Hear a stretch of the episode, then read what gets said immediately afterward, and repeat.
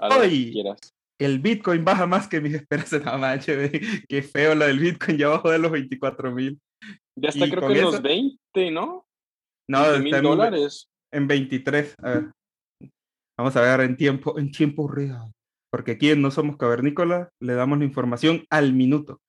Ah, sí, cierto. En 23, 400. 23, 400. No, pues ya, güey. Ya, vale. Vende, valiendo vende, todo. vende. no, y hay muchas carteras que están bloqueando las ventas porque, pues sí, la gente como ratones del Titanic. claro.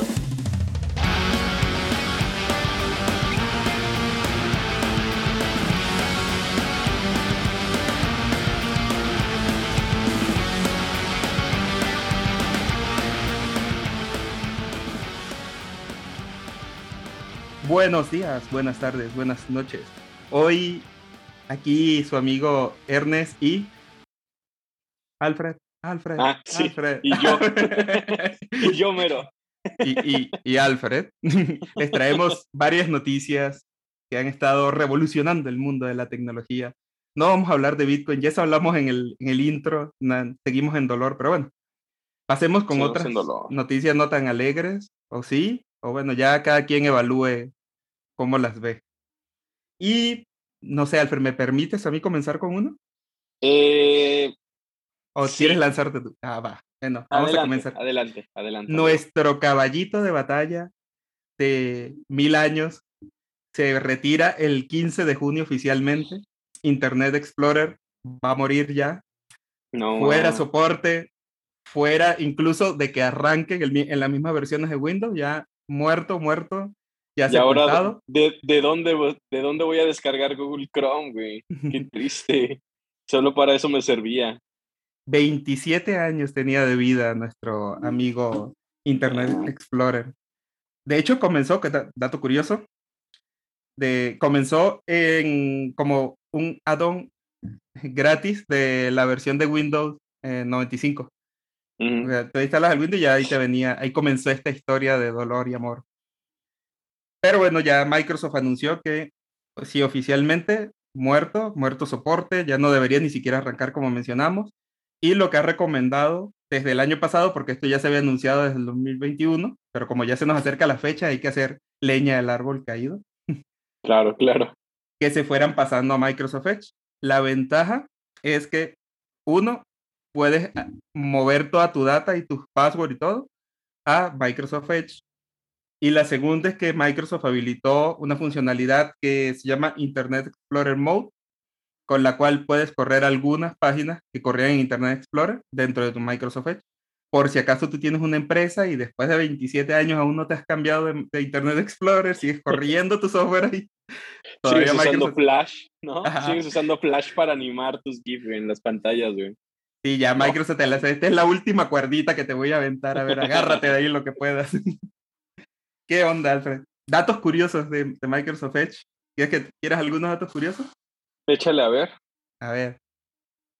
Primero, desde el año 2004 ya estaban saliendo comunidades y páginas web tipo Odio Internet Explorer que se dedicaban solamente a enumerar razones de por qué no se debía instalar Internet Explorer ya.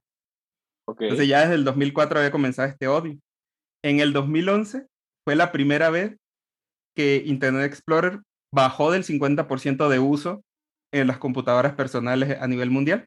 Es decir, ya esa fue como la, la curva, el punto donde se rompió. Eh, Internet Explorer era el más utilizado, en ese punto dejó de serlo, empezó a bajar.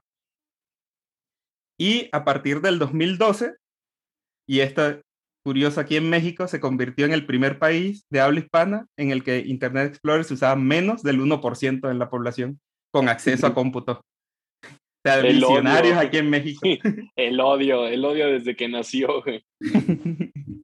Y pues sí, ya tocará el 15 darle su sepultura y los que estén utilizando todavía sus aplicaciones se pasen a Microsoft Edge y los que no, pues felicidades si fueron visionarios, se cambiaron antes, se fueron a otro explorador.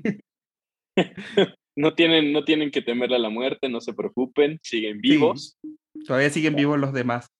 Ay, cómo cambian las cosas, todavía me acuerdo de esos exploradores viejitos.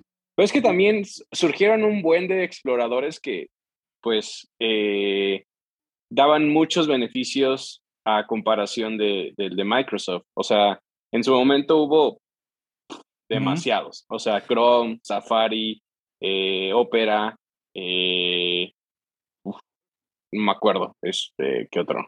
Y todos sus hijos. Y todos los hijos, todas las variantes que les cambiaban ahí colorcitos. Todas Firefox. Esas, Firefox, sí. cierto, Safari. Pero bueno, ese era más para, para la parte de Mac. Pero bueno, pues ya, tendrán que actualizarse. Ya déjenlo morir. Pobre, ya está viejo ya. Ya no lo sigan morir en paz. La última versión fue la versión 11, así que si están en la, en la 10, pues eh, literalmente no debería funcionar ya, ya ni debería existir. La 11 todavía tienes oportunidad de migrarlo a Edge. Veremos qué pasa con, con todos estos temas. Pero el, el, problema es que ya Microsoft, desde esa época, ya se empezó a llenar. No sé si a ti te pasaba, pero por ejemplo, si te metías en una página de minijuego, te, que te instalaba un plugin y entonces la barra tuya terminaba así como 20 cosas de plugin. Sí, y abajo era que podías ver la, la página. ah, qué chido, veo dos líneas de página web. Ay, no, qué triste. Pero bueno, Ernest, hay que cambiar, hay que cambiar. Hay que, cambiar, de, empresa. Esto. Hay que... ah, caray. Bueno, ¿por qué no? Ya tuvimos un capítulo de cuánto duramos en las empresas, pero hay que darle unos meses más, ¿no? Este, hablemos ahora de otro tema que, que está causando revuelo, Ernest. Y yo sé que yo sé que es un tema difícil para ti, pero bueno, antes de que lleguemos a ese tema, porque siento que es un tema muy crucial, vamos a hablar de otro que también se puso muy de moda, o bueno, no muy de moda, pero sí muy, eh, ¿cómo decirlo?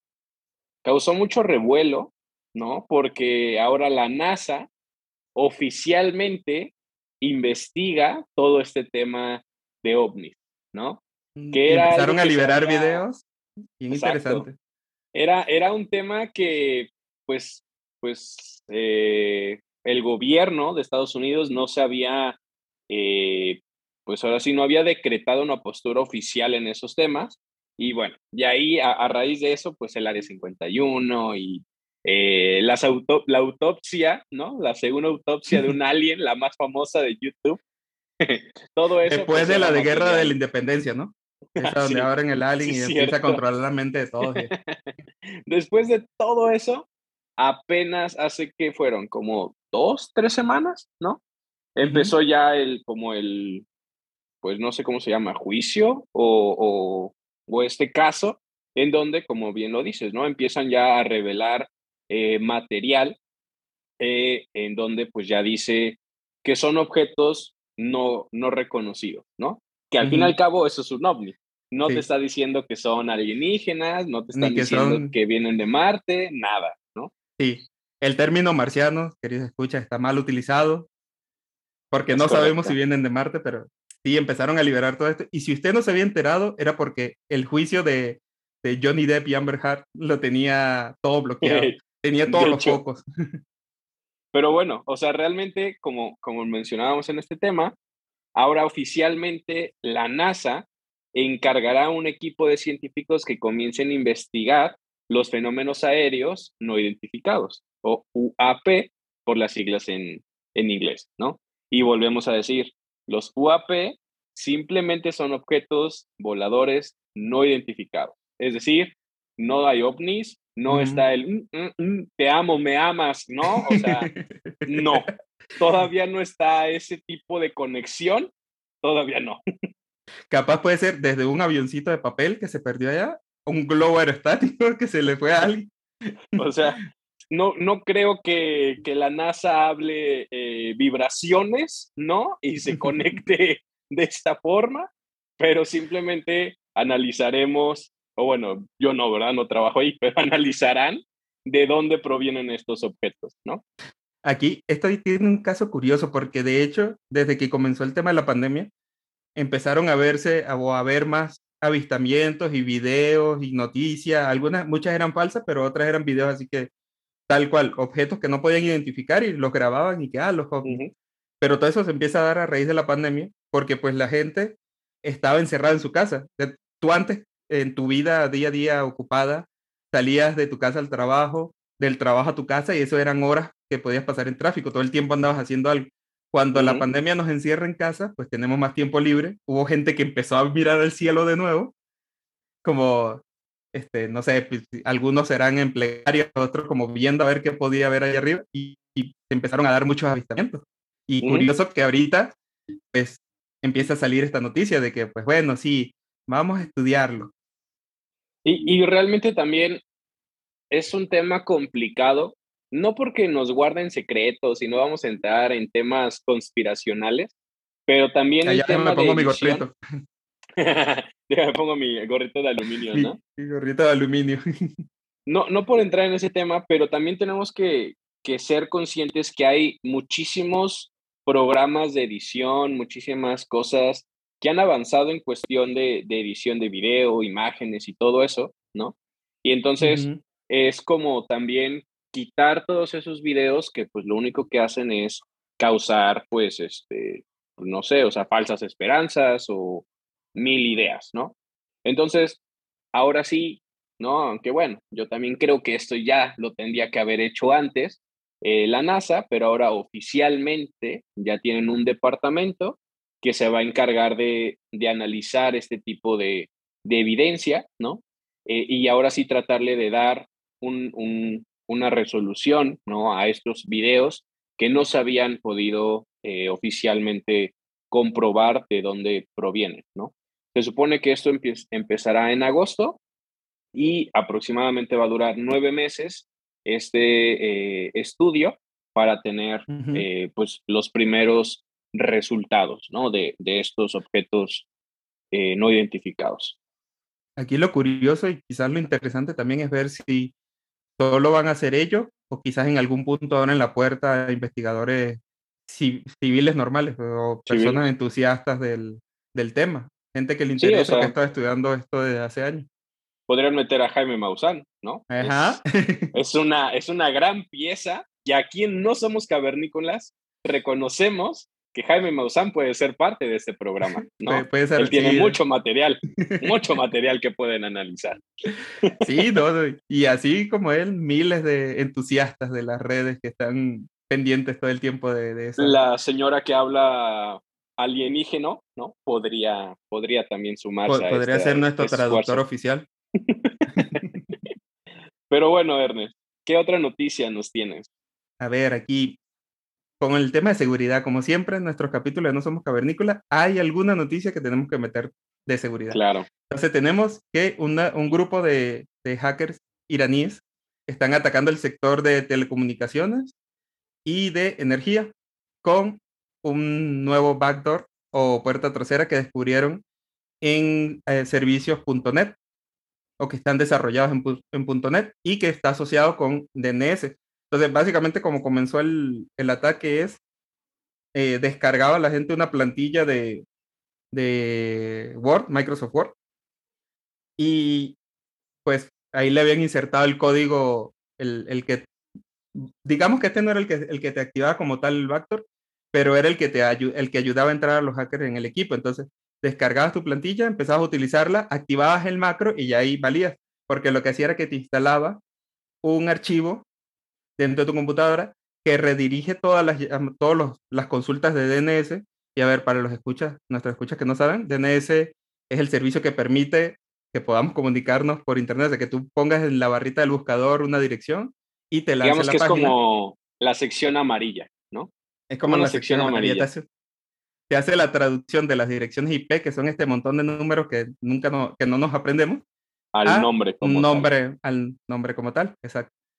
Y bueno, lo que hace es que entonces cuando, cuando se instale la computadora, redirige todas estas llamadas. Si supone que tú te vas a meter a, google.com, a un servidor de tu empresa, digamos que esté público, o que es una página válida, él lo que hace es que intercepta esa llamada y en vez de direccionarte a un servidor DNS que sí sea válido en Internet, te manda un servidor DNS que esté en control de ellos.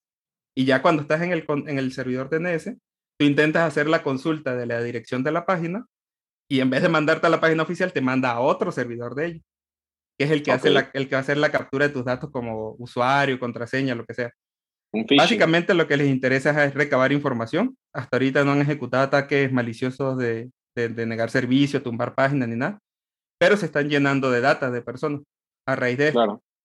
Y lo otro interesante que tiene ese archivo es que al instalarse en el, en el registro de, de, de, las versiones de Microsoft, eh, al reiniciarlo, vuelve a, a, traérselo. No es como un ataque que tienes que hacer y que te pueda salvar reiniciando la computadora. Entonces, por ahí se están recabando un montón de data de usuarios y bueno, todo esto basado por, por esa vulnerabilidad que está en las aplicaciones y, y, algo que hemos dicho siempre es, los, los buenos hackers no son aquellos que atacan a la primera, ¿no? O sea, no son aquellos de que ya encontré algo y jodo y me voy. No, realmente los que son buenos saben que van a dejar un buen de puertas traseras, van a conseguir toda la información y literal lo que hacen es mantenerte en la expectativa de cuál es su segundo paso, ¿no? O cuál va a ser los siguientes, las siguientes acciones. Y eso es lo que pues ahorita nos, nos comenta Ernest, ¿no? O sea, ahorita no sabemos qué van a hacer, pero tienen mucha información, ¿no? Tienen mucha información que eventualmente la podrán utilizar o podrán caer en la parte de que lo venden, ¿no? Venden esa información y pues ya, ¿no? Todo puede pasar, pero todo, eh, todo es posible en este mundo. Pero Ernest, tengo que, ya, tengo que, no puedo aguantarme esta noticia, Ernest. Yo sé que a ti te duele con todo el corazón poder hablar de estos temas, pero es, una, es un pan recién salido del horno, aproximadamente hace unas horas. El título de la noticia dice, Google suspende a un ingeniero convencido de que su inteligencia artificial ha cobrado conciencia. Y esto tiene pues unas horas, ¿no? Seis horas de haberse publicado en, Internet. Eh, básicamente, este em, ex empleado, ¿no? Porque ya no es empleado. Este ex empleado lo comparte en su blog personal. Presuntamente. Presuntamente, ¿no? Eh, lo comparte en su blog personal las conversaciones que ha tenido con una inteligencia artificial. Y bueno, aquí también, tranquilos, ¿no? No es un cyborg, no es un Terminator porque ya me puse a leer ciertos comentarios y sí, yo ya lo vi en Terminator. Así, no, tranquilízate, amigo. O sea, no te va a matar, tu Alexa no te va a matar. O sea, no. Oye, pero, aquí, aquí nada más un comentario para, para eso que acabas de decir. Justamente, ¿no te recuerdas unos años que también salió la noticia que supuestamente Facebook había creado una inteligencia artificial que tuvieron que apagar porque que estaba desarrollando un idioma propio y no sé qué? ¿No, te suena también como, como ese estilo? Sí. Sí, y, ha habido, y ha habido otra que también fue en Twitter, que si te acuerdas, no me acuerdo quién, no me acuerdo quién fue, IBM o alguien así, montó que la conversación fuera por Twitter y básicamente esa inteligencia artificial eh, aprendía con base a los tweets que tú les decías, ¿no? Y con base a esos tweets la inteligencia artificial se volvió racista, se volvió grosera, se empezó a hacer lo opuesto a lo bueno, ¿no? Y también el mismo caso de que empezó a tener sus propias conciencias, ¿no? Y, aquí, ahora realmente es un mismo caso que ya hemos visto en el pasado, pero ahora le ponemos el título de Google, ¿no? Ahora pasa. Pues fíjate, sí, es muy difícil hablar de, de, ese tema porque por, de, entrada la noticia va saliendo y eh, yo creo que sí hay que esperar como unos días a ver cómo va, de, cómo va evolucionando el tema de la noticia. Nel. Nel, Nel, ya, directo, en caliente, Ernest. No, no me vas a brillar. Señor Google, no los escuche. Ah, no, pero es que, es que a mí me parece curioso que, que siempre cuando salen estas noticias, eh, no sé, o fíjate que, el, que siempre es el tema de que, ah, nos van a controlar ya, o ya salió la inteligencia artificial que nos va a controlar. No puedes, y cuando termina saliendo la noticia real, termina siendo un avance, no sé, un 0.2 de avance en la dirección de tener una conciencia. O sea, quizás, no sé, desarrolló un criterio propio, desarrolló eh, una mentalidad propia en cierto tema, pero no es a nivel de una conciencia. el, tema de, de conciencia, de hecho, ni los animales podríamos decir que tienen una conciencia de existencia, pues de que, no. excepto el, delfín sí tiene, pero los demás, es porque eso es algo que es muy humanista, digamos. Es que volvemos a lo mismo, o sea, realmente estas noticias al fin y al cabo es una noticia para la comunidad científica, algo muy bueno técnicamente, porque realmente la parte de la algoritmia avanza impresionantemente, o sea, pero por el otro lado, por el, noticia normal, ¿no? Eh, una noticia, eh, se vuelve una noticia amarillista, ¿no? Porque es como de, no, ya, yo sabía, sí, la, la, la, ¿cómo se llama? La vacuna del COVID era justamente eso, así, no tiene nada que ver, pero la gente empieza a divagarse increíblemente, ¿no? Y algo aquí, como dice Ernest, o sea, uno de los temas que siempre habíamos dicho es, ¿la inteligencia artificial nos va a llegar a dominar? No, o sea, realmente ha habido muchos avances, pero sigue siendo una inteligencia débil, ¿no? Ya creo que lo hemos platicado en un capítulo y tenemos dos ramas, la débil y la fuerte. Y la débil es la única que hemos explorado, es decir, es muy bueno y mejor que un humano, sí, pero en un solo tema, ¿no? Mientras que la débil fuerte, digo, la inteligencia artificial fuerte es aquella que realmente actuaría como nosotros, que somos capaces de diversificarnos en múltiples temas, ¿no? Y además, no solamente es el tema de conciencia, es el tema de movimiento, es el tema de energía, es el tema de un buen de cosas, ¿no? O lo que una vez revisamos, ¿no? Hace unos meses, que un paper que se está desarrollando pues, como para hacer temas biomédicos, también, pero es una inteligencia artificial específica para eso y se ha desarrollado para eso. Si la pones a hacer cualquier otra cosa, pues tienes que reentrenarla o cambiar incluso su algoritmo para que funcione hacer esa otra cosa. Y es lo que pasa, muchas veces, eh, y, es por lo que yo digo que hay que tener como todas las dimensiones eh, bien en claro, porque muchas veces creemos que, que cuando hablamos de inteligencia artificial es todo. No, inteligencia artificial va a resolver todo, el cáncer, eh, todas las enfermedades, va a resolver todos los cómputos, va a resolver todos los temas eh, matemáticos. Entonces, lo interesante es saber, primero ya tenemos este primer punto de entrada y yo os invito a todos los escuchas que pues lean todas las noticias que salen y se vayan haciendo su propio criterio, pero también que busquen cómo funciona la inteligencia artificial, porque no es solo decir, ah, es que el ex ingeniero de Google dijo que eh, nos iba a, que, que esta, esta inteligencia artificial está desarrollando conciencia. Entonces ahí tienes que ver, primero, qué es conciencia, busca qué es conciencia. Segundo, cómo se aplica en el tema de, inteligencia artificial, cómo se entregan, cómo se entrenan inteligencias artificiales, cuáles son los usos. Y también hay mucha, mucha documentación pública de Google. Pueden ver también en qué están las iniciativas en las que se está trabajando en inteligencia artificial. No es decir como que ah, apareció de la nada, pues nada aparece de la nada. Sí, y bueno, para dar también un poquito de contexto en esta parte, ¿no?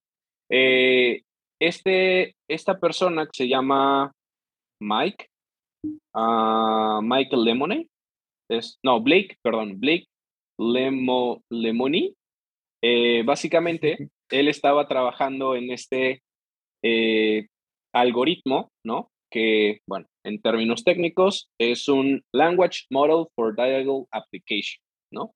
Y básicamente es un tipo de algoritmo para crear chatbots, ¿no?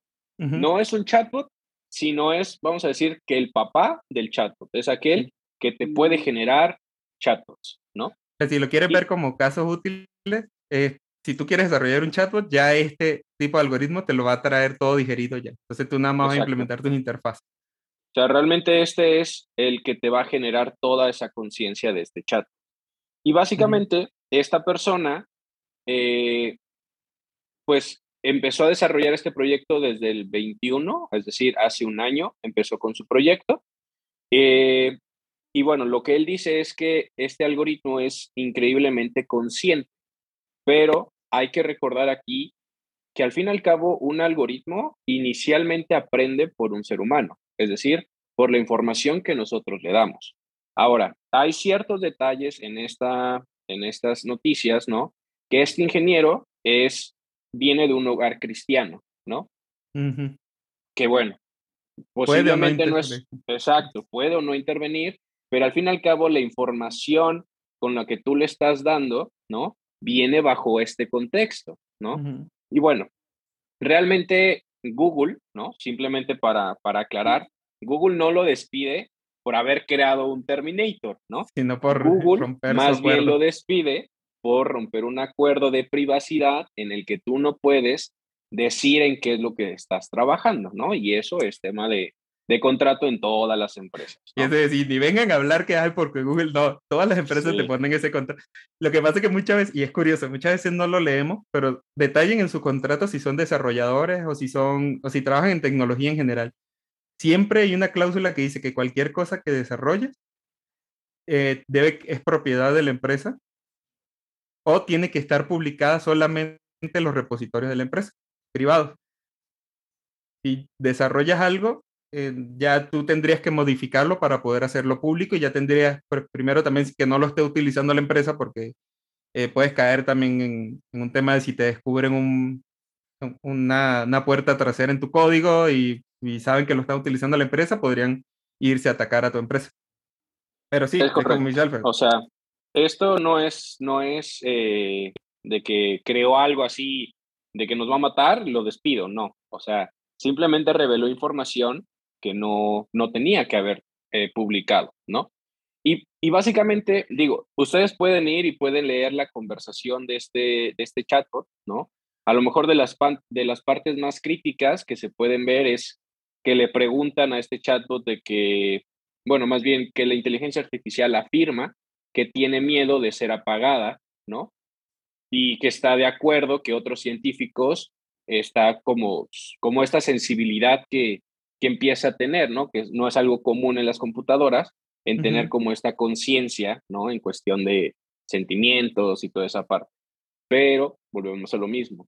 Todo esto es con base a un entrenamiento previo y ya lo hemos visto. Si lo entrenas con información, y voy a poner un tema muy, muy eh, vulgar, ¿no? Si, si yo lo entreno bajo la perspectiva de Hitler, ¿no? Pues vamos, sabemos cómo va a terminar en cuestión de responder, ¿no? Esa, ese chat, ¿no? Aquí realmente mal. tenemos, sí, aquí realmente tenemos que tomar en conciencia muchos puntos de vista para que no haya ese problema, ¿no? Y tantito para defender un poquito a Google, ¿no? También han, han habido otras, em- otros periódicos en el que han visto que realmente este ingeniero, eh, pues el chatbot no es lo que él pintaba, ¿no? O sea, sino que él también de cierta forma alteró cierta La información respuesta. Para que se vea eh, pues este, este caso, ¿no? Entonces, realmente todavía falta, es una noticia muy nueva para analizar cuál es el, el- la resolución correcta, ¿no? Pero como no somos cavernícolas, estamos en todo lo que es trending. no, pero es que sí es interesante porque, y, y yo quiero que hagamos este ejercicio conjuntos todos, nuestros escuchas y nosotros, veamos la noticia como está ahorita y quizás vamos viendo y en tres meses volvemos a revisar cómo va en ese punto.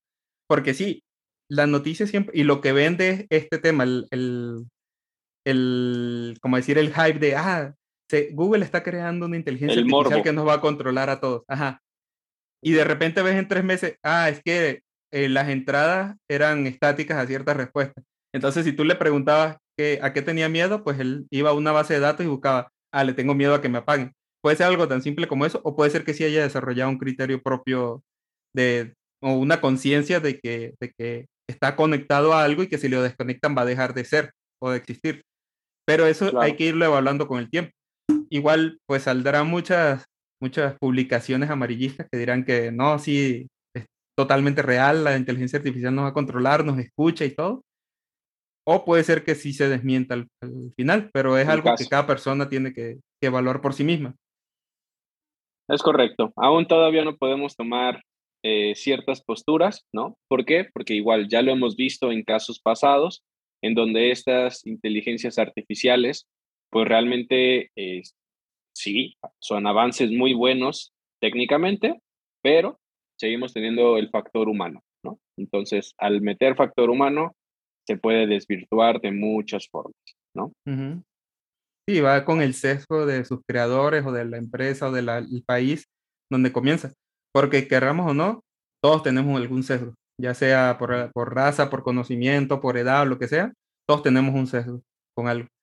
Y lamentablemente lo traducimos a nuestra inteligencia artificial. Quizás sería, eh, sería interesante ver proyectos donde haya algo que se encargue de verificar eso o de limpiar esos sesgos o de evaluar esos sesgos. Es correcto, Ernest. ¿Tienes alguna otra noticia, amigo? No, y ya, ya nos pasamos de la media hora, así que. Ah, ok, ok. Igual podemos cerrar con esa que pues fue broche de oro, fue la, fue la más larga. Sí, yo, yo nomás quería, yo nomás quería decir otra, que ahora, porque bueno, ahora está en boca de todos, ¿no? TikTok, ¿no? Ahora, para que veas qué tan adicto eres a TikTok, ahora TikTok ya te avisa cuánto tiempo pasas en la aplicación, ¿no? Como para cuando vas a comprar eh, al súper y tienes los sellos ahí de exceso en azúcar, ya de exceso en sodio.